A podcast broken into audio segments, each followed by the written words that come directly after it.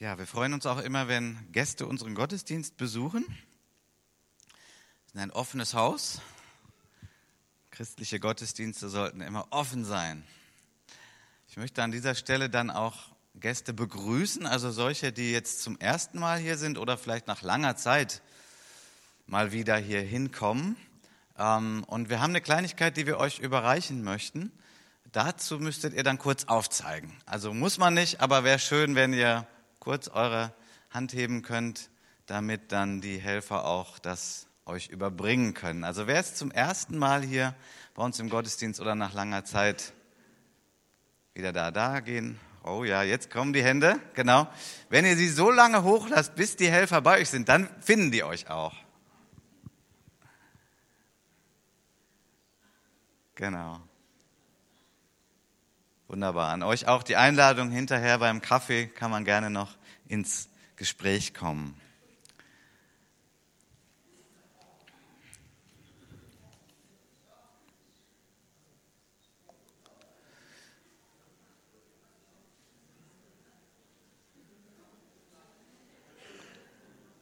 Gut, ich fange mit der Predigt an. Ich denke, ihr bekommt das noch hin.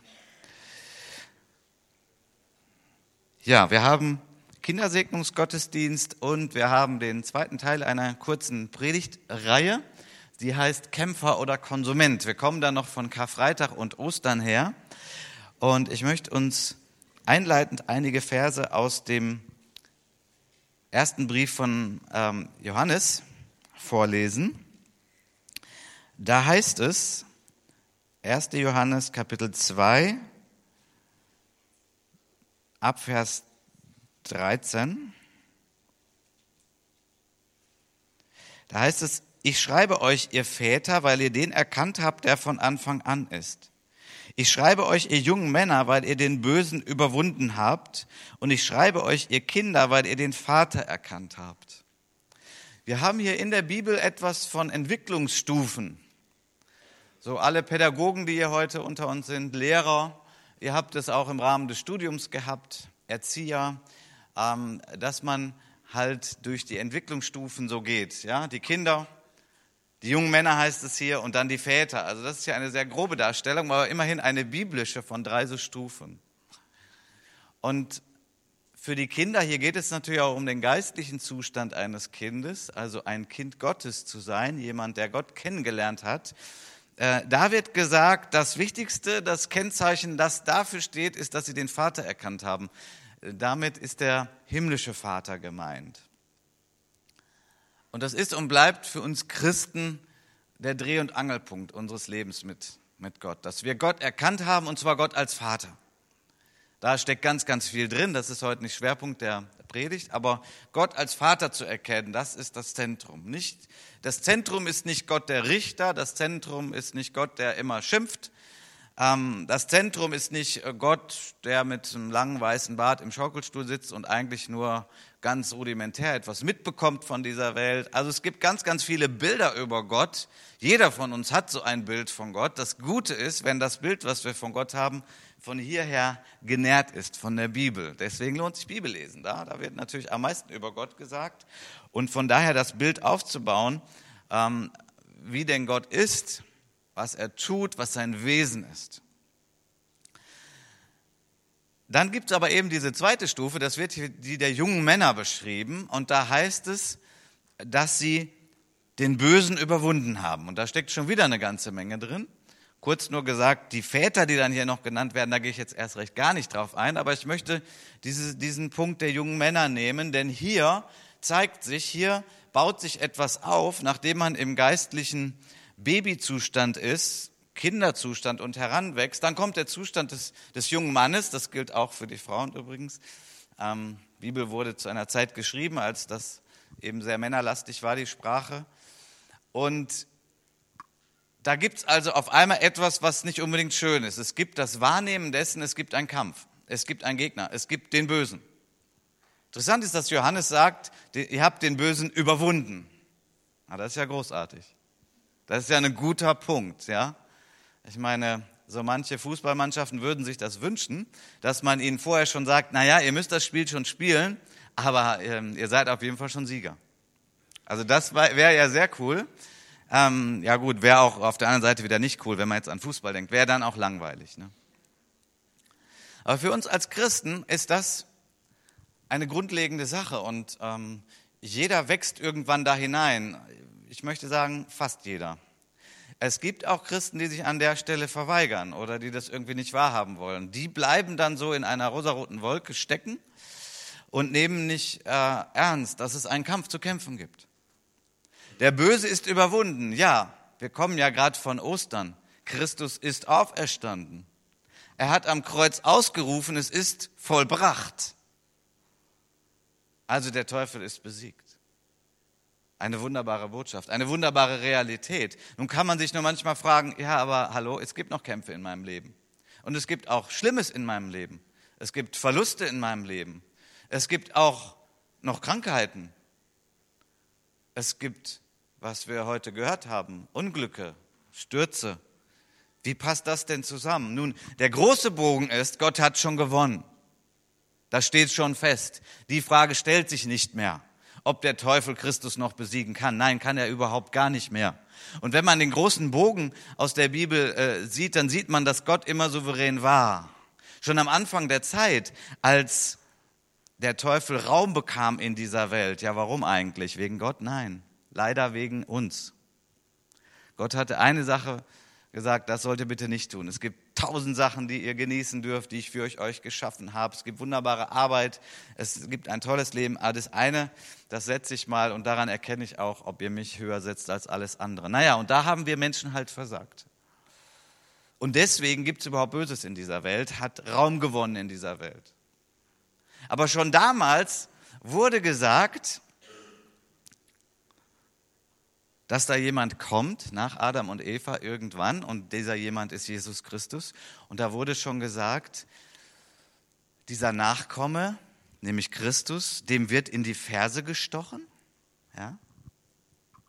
Aber er wird der Sieger sein über das Böse. Ich übertrage das mal so. In die Ferse gestochen, was für ein Bild. Schon am Anfang der Bibel steht es geschrieben. Wir kommen gerade von Ostern. Christus wurde in die Ferse gestochen. Er wurde gekreuzigt. Das ist mehr als eine Metapher, das ist die Wahrheit.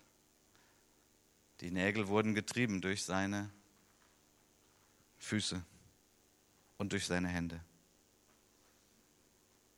Aber im Römerbrief wird das so toll ausgedrückt, dass in Kürze der Kopf der Schlange zertreten wird. Kennt ihr das? Eine unglaubliche Aussage. Mehr als eine Aussage, Wahrheit. In Kürze. Nun, in Kürze, darüber kann man nun diskutieren. Es geht schon ziemlich lang. Für uns Menschen gefühlt, aber für Gott sind ja tausend Jahre wie ein Tag. Er ist über der Zeit. Und äh, der Tag wird kommen, wo der Teufel, wo das Böse endgültig gebunden sein wird und Feierabend und Schluss aus und Himmel auf Erden, was sich einige der Kinder gerade gewünscht haben, das steht ja fest. Der Himmel ist bereitet für uns. Er wird bereitet und Gott allein weiß den Tag, wann es dann soweit ist. Von daher, wir leben als Christen in diesem Bewusstsein des Sieges, aber wir haben noch solche Rückzugskämpfe des Feindes, äh, da werden wir auch noch von betroffen. Ja. Ich meine, preis dem Herrn, wenn es jemanden unter uns gibt, der sagt, bei mir alles klar, nie ein Kampf, nie eine Krankheit, nie ein Verlust. Wunderbar, dann danke Gott dafür. Aber der, der, der Regelfall ist doch, dass eben auch wir Christen, ja, natürlich, auch wir Christen von Kämpfen äh, in Kämpfe hineingezogen werden oder auch leider manchmal Kämpfe selber hervorrufen durch unachtsames Verhalten, durch Fehler, durch Schwächen, durch Sünde. Ihr Männer, ihr seid stark, weil das Wort Gottes in euch bleibt. So geht das dann weiter da im Johannesbrief.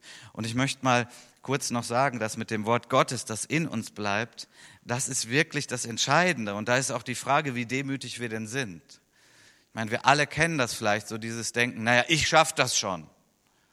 Das kann ich, ich habe Erfahrung, ich blick durch. Aber ich behaupte, dass niemand von uns durchblickt, wenn er nicht dieses Navi hat. Dann blickst du nicht durch. Ich provoziere dich mal heute. Du, du brauchst ein Navi. Du brauchst ein Gerät, was dir hilft, überhaupt die Dinge richtig zu sehen. Kleines Beispiel, ich glaube, ich habe das hier schon mal vor Monaten benutzt. Ich hatte einmal die Gelegenheit, eine, eine Yacht zu steuern. Konnte da mitfahren. Und äh, es ist ja interessant, bei den Booten ist das so, man muss keinen Führerschein haben, um die Yacht zu steuern. Ähm, aber der Captain, der muss an Bord sein und der muss da sein. Der hat die Lizenz, dass er das, der hat richtig Führerschein gemacht. Aber er kann jemanden bestimmen und sagen, du lenkst jetzt, du fährst jetzt. Und er ist natürlich an Bord und ist dann da. Und ich war genau in so einer Situation und ich durfte steuern. Wir sind da am Mittelmeer geschippert und zwar immer so in Küstennähe. Und er ging dann auf Toilette und ich steuerte. Und er hat mir natürlich vorher alles erklärt, zum Beispiel den Tiefenmesser. Das heißt, damit wurde unter dem Boot gemessen, wann da irgendwie Boden drunter ist etwas, was du mit dem menschlichen Auge nicht sehen konntest. So klar war das Wasser nicht und du brauchst ja auch ein bisschen mehr Distanz, damit äh, du eben nicht auf Grund läufst. Und so war ich also schön am Steuern. Mir war erklärt, hier ist der Kompass, in die Richtung müssen wir fahren. Und da habe ich immer gut drauf geachtet. Und dann natürlich dieser Tiefenmesser. Und da habe ich auch immer wieder mal hingeschaut. Und auf einmal stellte ich fest, dass irgendwie, wir, wir hatten gut Tiefe, zehn Meter oder so, reichte ja längs für das Boot. Aber auf einmal waren es nur noch neun und nur noch acht und nur noch sieben. Und ich merkte, oh, was soll ich machen? Der ist noch auf Toilette? Okay. Wenn wir auflaufen, das äh, wir würden wahrscheinlich nicht sterben alle an Bord, aber ein Riesenprobleme natürlich. Du musst das Boot ja erstmal wieder dann davon wegkriegen und ist da vielleicht was kaputt. Ich kriegte Panik. Aber ich war dankbar für diesen Tiefenmesser, denn ohne den Tiefenmesser wäre ich total aufgeschmissen gewesen. Ich habe mich dann dafür entschieden, also wir fuhren ja parallel zur Küste, einfach zu sagen, okay, ich steuere jetzt so, dass wir einfach von der Küste wegfahren. So, habe das Boot umgesteuert, äh, rechten Winkel. Ähm, die Richtung, wo wir eigentlich hin wollten, war in dem Moment zweitrangig. In dem Moment ging es darum, nicht auf Grund zu laufen. Und so drehte ich also das Boot und wir steuerten dann so, dass wir von der Küste dann wegfuhren. Und ich guckte auf den tiefen Messer und dann ging die Zahl wieder hoch. Und ich war froh. Später kam dann mein Freund, der, der Captain, und ähm, hatte noch andere Ideen, was man hätte machen können. Aber er war dankbar und er war froh, dass wir das so hinbekommen haben. War ja sein Boot. Was will ich damit sagen? Das hier ist ein Tiefenmesser. Die Bibel, das ist Gottes Wort, was dir hilft, den Kampf zu verstehen und den Kampf zu kämpfen und letztlich in der siegreichen Spur unterwegs zu sein. Auch wir Christen kriegen manche Schrammen ab in diesem Kampf, in dem wir sind. Und Gott sei Dank ist nicht jeden Tag Kampf. Das ist auch gut. Es gibt Zeiten der Ruhe, der Entspannung, Gottes Schutz, alles ist gut.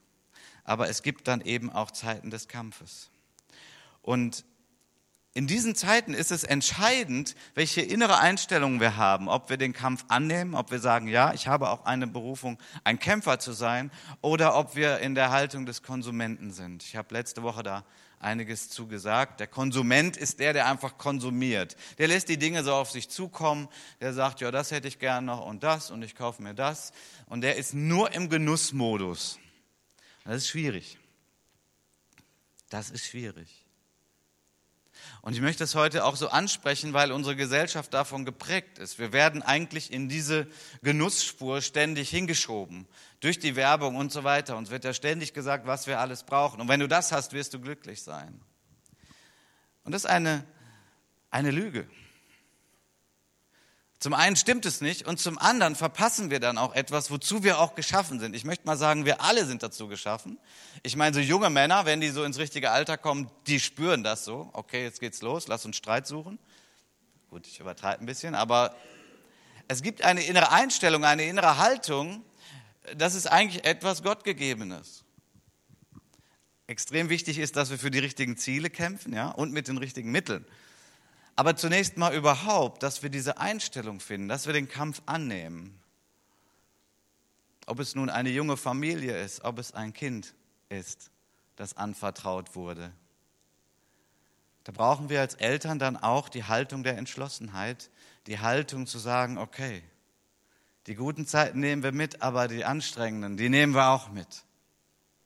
Und Gott hat uns so gemacht, dass wenn wir bereit sind, diese Kämpfe anzunehmen und sie zu kämpfen mit seinen Mitteln, in seiner Gesinnung, mit seiner Hilfe, dann baut das etwas in uns. Dann wächst dadurch Persönlichkeit. Ja, da ist etwas von Gott angelegt. Wir sind auch zum Kämpfen geschaffen. Und nochmal bitte nicht falsch verstehen. Ich, ich bin eher Pazifist. Ja, es geht hier nicht um Blut, es geht nicht um Gewalt, überhaupt nicht. Aber es geht eben um diesen unsichtbaren Feind, den es gibt und den es in dieser Welt noch gibt. Er ist noch nicht in Ketten gelegt, er hat noch gewisse Spielräume und diese, diese Dinge müssen wir einfach ernst nehmen und dann im Gebet und in der Gemeinschaft zusammen, aber auch mit der richtigen Herzenshaltung die Kämpfe angehen. 1. Petrus 5, Vers 8. Seid nüchtern und wacht. Euer Widersacher, der Teufel, geht umher wie ein brüllender Löwe und er sucht, wen er verschlingen kann. Das schreibt Petrus nach Ostern.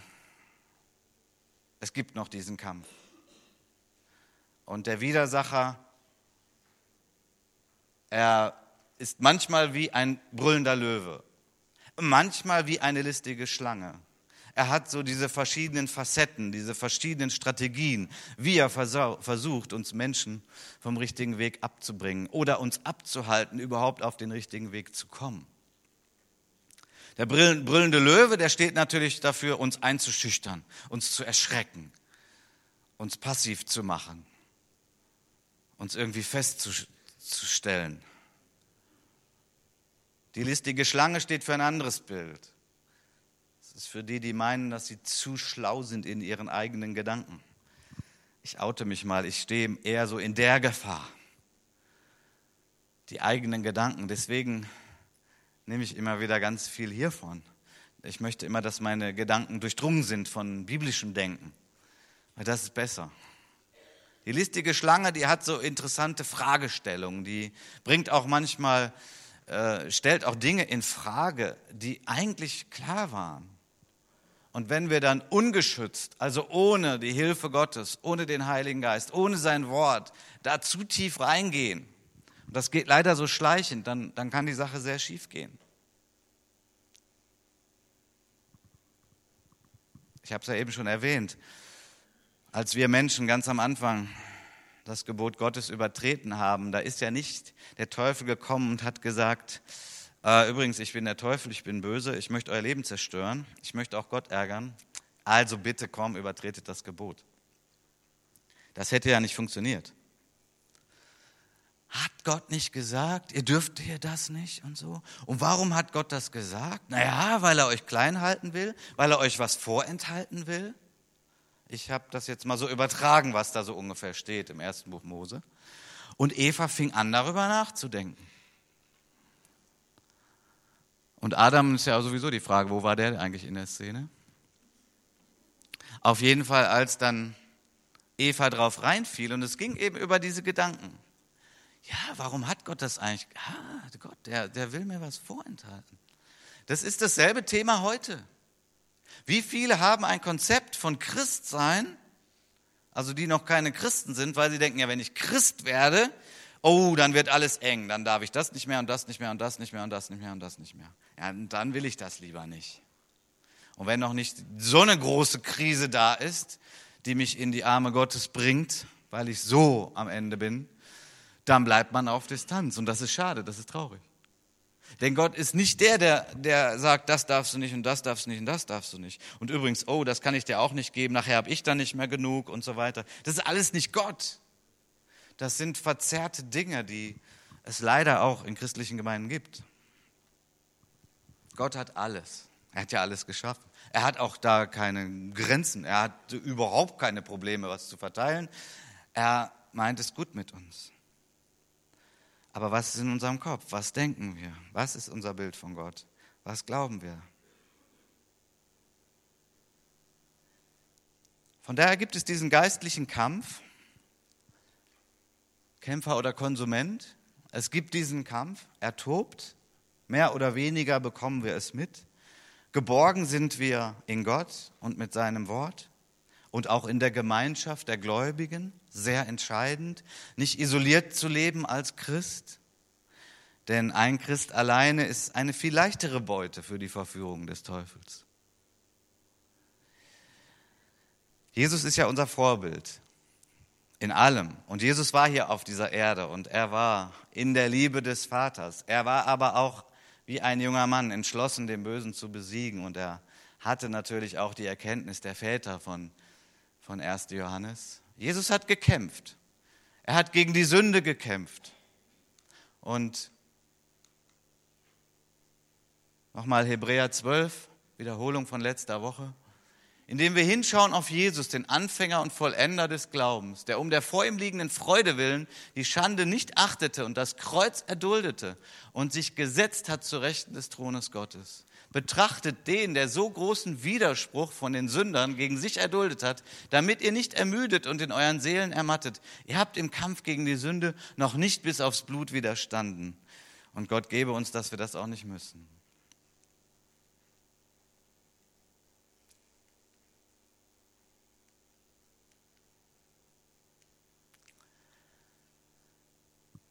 Jesus im Garten Gethsemane, nur noch mal kurz als Erinnerung auch an letzten Sonntag. Er war hier in diesem geistlichen Kampf. Der Teufel wollte ihn abbringen, dass er nicht zum Kreuz geht. Hätte der Teufel an der Stelle gewonnen, hätten wir keinen Erlöser. Aber Jesus hat gekämpft. Und was war sein Schlüssel? Sein Schlüssel war Entschlossenheit. Entschlossenheit, den Weg zu Ende zu gehen. Entschlossenheit entgegen aller negativen Gefühle, gegen aller Bedrängnis, Angst vor Schmerzen, Angst vor Verachtung. Ich meine, all das, was sich dann am Kreuz abgespielt hat und vorher noch die Folterung und das Verhör, der Verrat von Judas, ich meine, das sind alles Dinge, wo, die uns gegeben sind, damit wir uns einklinken können und damit wir sagen, okay, Jesus, du bist das Vorbild. Ich weiß nicht, was sie, was du erlebt hast. Verrat, okay, ist jetzt ein großes Wort, aber einfach jemand, der hinter deinem Rücken schlecht über dich redet. Jemand, wo du investiert hast, wo du dich gekümmert hast.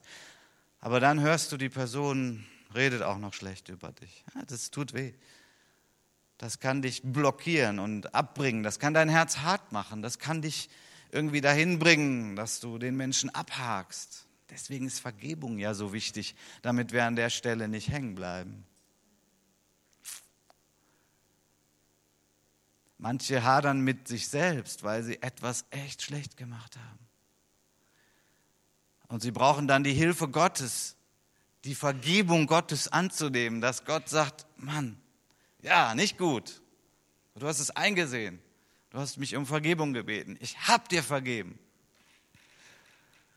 Ja, auch das ist ein geistlicher Kampf manchmal. Auch das ist etwas, wo der brüllende Löwe oder die listige Schlange versucht, uns zu stoppen. Wie viele Christen sind gestoppt und gehen nicht weiter? Sie wagen es nicht mehr, weil sie sind ja so verletzt worden.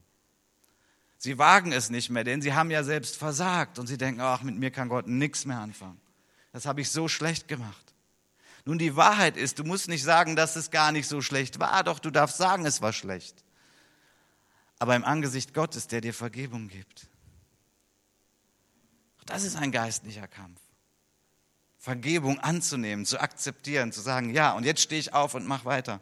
Wir haben da letzte Woche den Paulus betrachtet, der hat bevor er Christ wurde, Christen umgebracht. So richtig strategisch mit Schreiben, Steinigung. Der hat Christen umgebracht. Was hat dieser Mann wohl für innere Kämpfe gehabt, an den Punkt zu kommen und zu sagen, okay Gott, du hast mir das vergeben? Oh, ich glaube das. Okay, ich glaube das. Es war so schlimm. Ja, Stephanus, hervorragender Mitarbeiter der ersten Gemeinde, ist gesteinigt worden. Paulus war aktiv daran beteiligt. Damals hieß er noch Saulus. Was, was hat der zu verarbeiten gehabt? Ich meine, von dem Stephanus gab es wahrscheinlich Eltern. So alt war der Stephanus ja noch nicht. Also ich mal das mal ein bisschen aus. Was waren das für innere Konflikte, vielleicht auch äußere, die Saulus, der dann Paulus wurde, zu bestehen hatte. Aber er ist nicht hängen geblieben an diesem Punkt. Wie tragisch wäre das gewesen? Denn später hat er das Reich Gottes nach vorne gebracht, wie kaum jemand anders in seiner Zeit.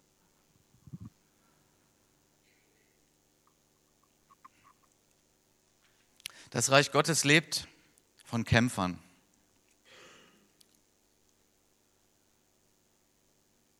Hier ist nochmal der Stephanus. Auch er war ein Kämpfer für Gottes Reich. Ja, er hat sogar sein Leben dafür gelassen. Er hatte auch diese Entschlossenheit. Er hatte Jesus Christus gepredigt in einem Umfeld, wo man das nicht hören wollte. Stephanus ging in gewissem Sinne in den Fußstapfen Jesu. Er starb für seine Überzeugung, für seinen Glauben. Und als er gesteinigt wurde, heißt es, er sah die Herrlichkeit Gottes und Jesus zu Rechten Gottes stehen. Ich spring mal ins 16. Jahrhundert, 1527. Ich lese es mal vor. Es geht hier um die Täuferbewegung, um eine wichtige Wahrheit des Evangeliums, die lange verschüttet war. Das gibt es. Gott lässt irgendwie zu, dass wichtige Wahrheiten seines Wortes verschüttet sind, manchmal über Generationen. Ich weiß gar nicht, wie Gott das aushält, aber er macht das. Alten Testament haben wir das auch mit den schlechten Königen. Da sind manchmal so viele, so viel Zeit, dass Gott irgendwie wartet, bis er dann den neuen Aufbruch schenkt. Mit der Taufe ist es auch so. Ich sagte es ja vorhin im Rahmen der Kindersegnung. Das Neue Testament kennt keine Taufe von Kindern. Und ich finde es auch persönlich extrem wichtig, dass man Jesus persönlich erkennt man muss so alt sein, dass man, eine, dass man das versteht bis zu einem gewissen Grad, dass eine gewisse eigene Persönlichkeit schon da ist, die sagt, okay, ja, das glaube ich und dafür mache ich einen Bund mit Jesus, das ist die Taufe und da lege ich mich fest und diesem Jesus will ich folgen mein Leben lang. Ich denke, wir alle verstehen, dass ein Baby das nicht kann. Und ich bezweifle, dass es gut ist für einen Sechsjährigen, das zu tun. Weil ich meine, wir, die wir schon älter sind, wissen, was, wie weit ist der Horizont eines Sechsjährigen? Wie weit kann der abschätzen, dass er hier einen Bund für sein Leben schließt? Nur gut, jetzt kann man sagen, naja, manche sind auch bei 25 noch nicht so weit, ja. Das stimmt. Deswegen haben wir auch vorher Gespräche und wir ermutigen. Und niemand ist vollkommen, wenn er dann getauft wird. Gar nicht. Aber man sollte Jesus Christus verstanden haben. Man sollte verstanden haben, was er für einen getan hat. Und man sollte sagen, okay, soweit ich das jetzt verstehe, bekenne ich heute, das ist der Bund, den ich mit Christus schließe und ich werde ihm folgen, so gut ich eben kann.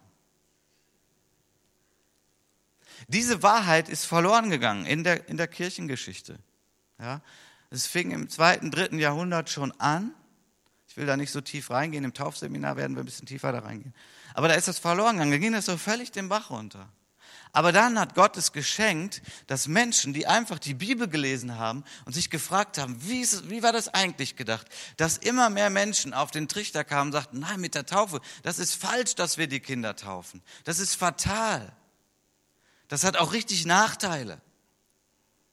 Denn Wiedertaufe ist nicht gut. Also lassen sich die Menschen ja nicht später nochmal taufen. Es sei denn, sie erkennen, dass die Kindertaufe von hierher gar keine Taufe ist. Dann kann man sagen, ich bin ja gar nicht getauft. Also man hat mich gesegnet und außerdem war da noch Wasser bei. Okay.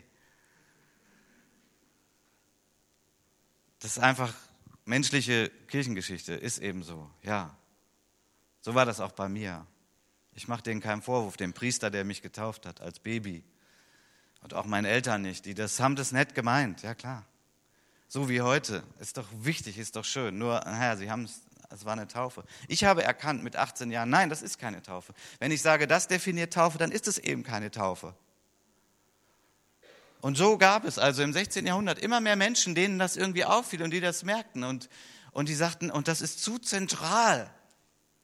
Es ist zu zentral, als dass wir das irgendwie so weiterlaufen lassen können. Wir wollen dafür kämpfen. Hier ist wieder der geistliche Kampf. Und das war ein massiver geistlicher Kampf dass die biblische Wassertaufe wiederhergestellt wurde für den Leib Christi. Und es ist ja bis heute ein Kampf.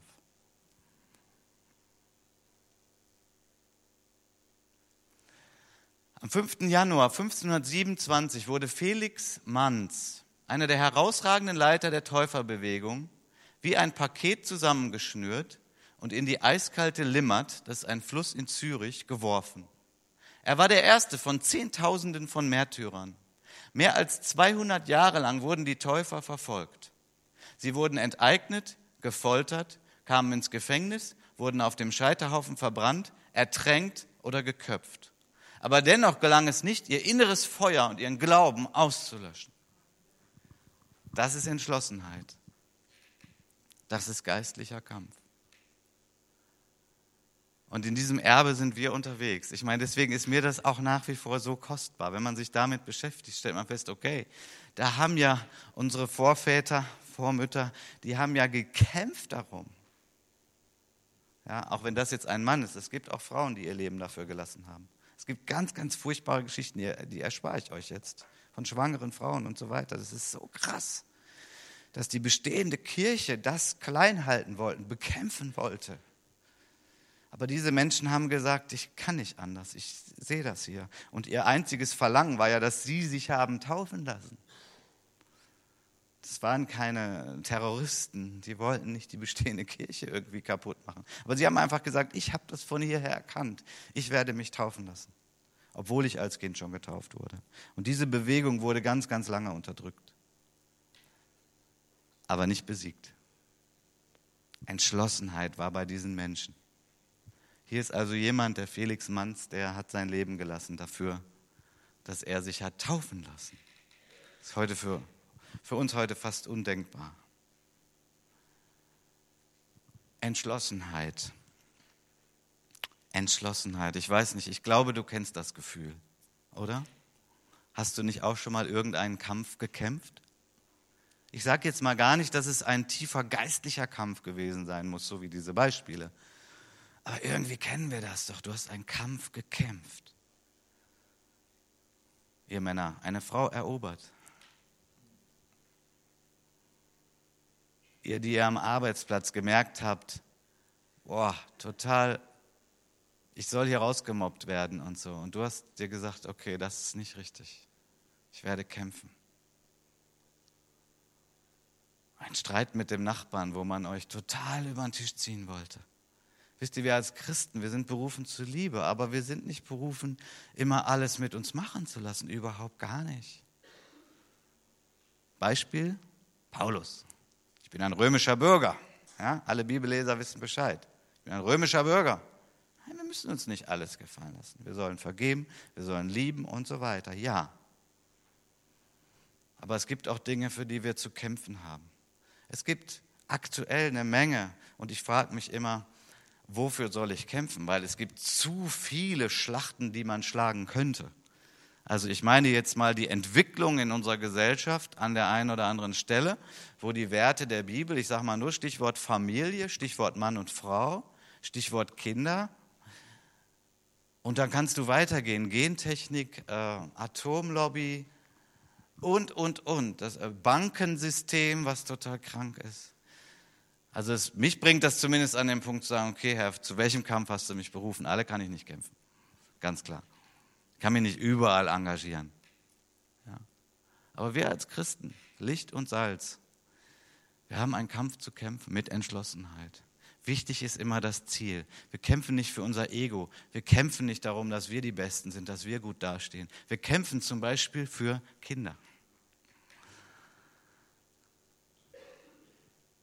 Kämpfen für Gerechtigkeit und so weiter. Das Problem der Armen in dieser Welt. Es ist ja ohne Ende. Diese Welt ist nicht in einem guten Zustand. So unter Leitern sagt man manchmal, choose your battle. Wähle, welchen Kampf du kämpfst. Du kannst nicht alle kämpfen. Das ist die Kunst. Für diesen Kampf brauchen wir Entschlossenheit. Diese Entschlossenheit schenkt uns Gott.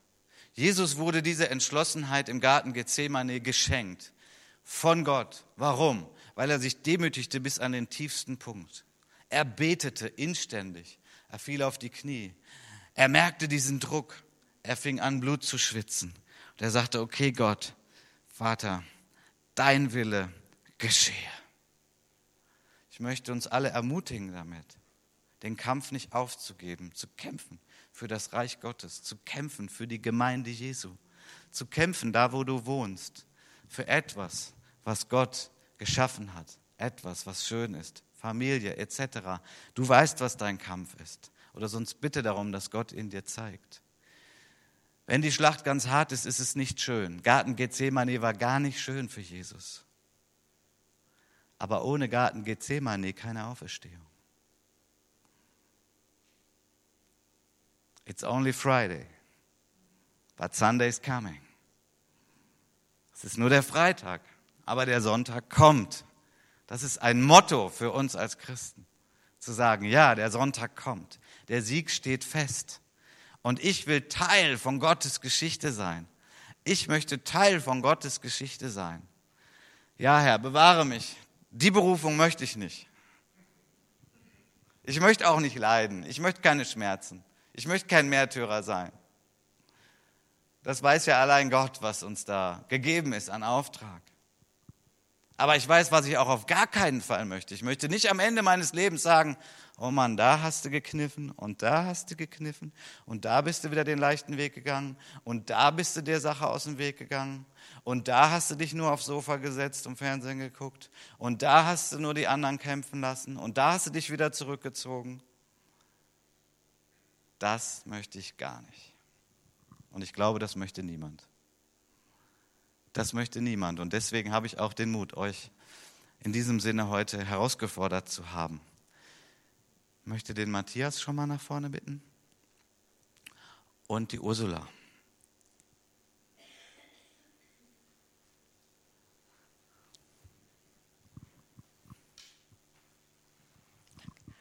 Ja, ich hatte vorhin schon, als wir das Lied gesungen haben, Hosanna, da ist doch der Teil, heil mein Herz und mach es rein, lass Verborgenes für mich sichtbar sein. Da hat Gott mich total angesprochen damit und ich denke, dass das für uns alle einfach wichtig ist, äh, dass wir verstehen, das ist ein gutes Gebet, wenn wir das singen, wenn wir das beten. Aber das ist der passive Teil, also wo wir passiv sind, wo Gott handelt. Aber davor sagt Gott zu uns, du musst aufhören, dich zu verstellen und du musst zugeben, wie du wirklich bist und wo du wirklich stehst. Also das heißt, wir müssen zu uns selber ehrlich sein, wir müssen zu Gott ehrlich sein, wir müssen zu den Geschwistern ehrlich sein.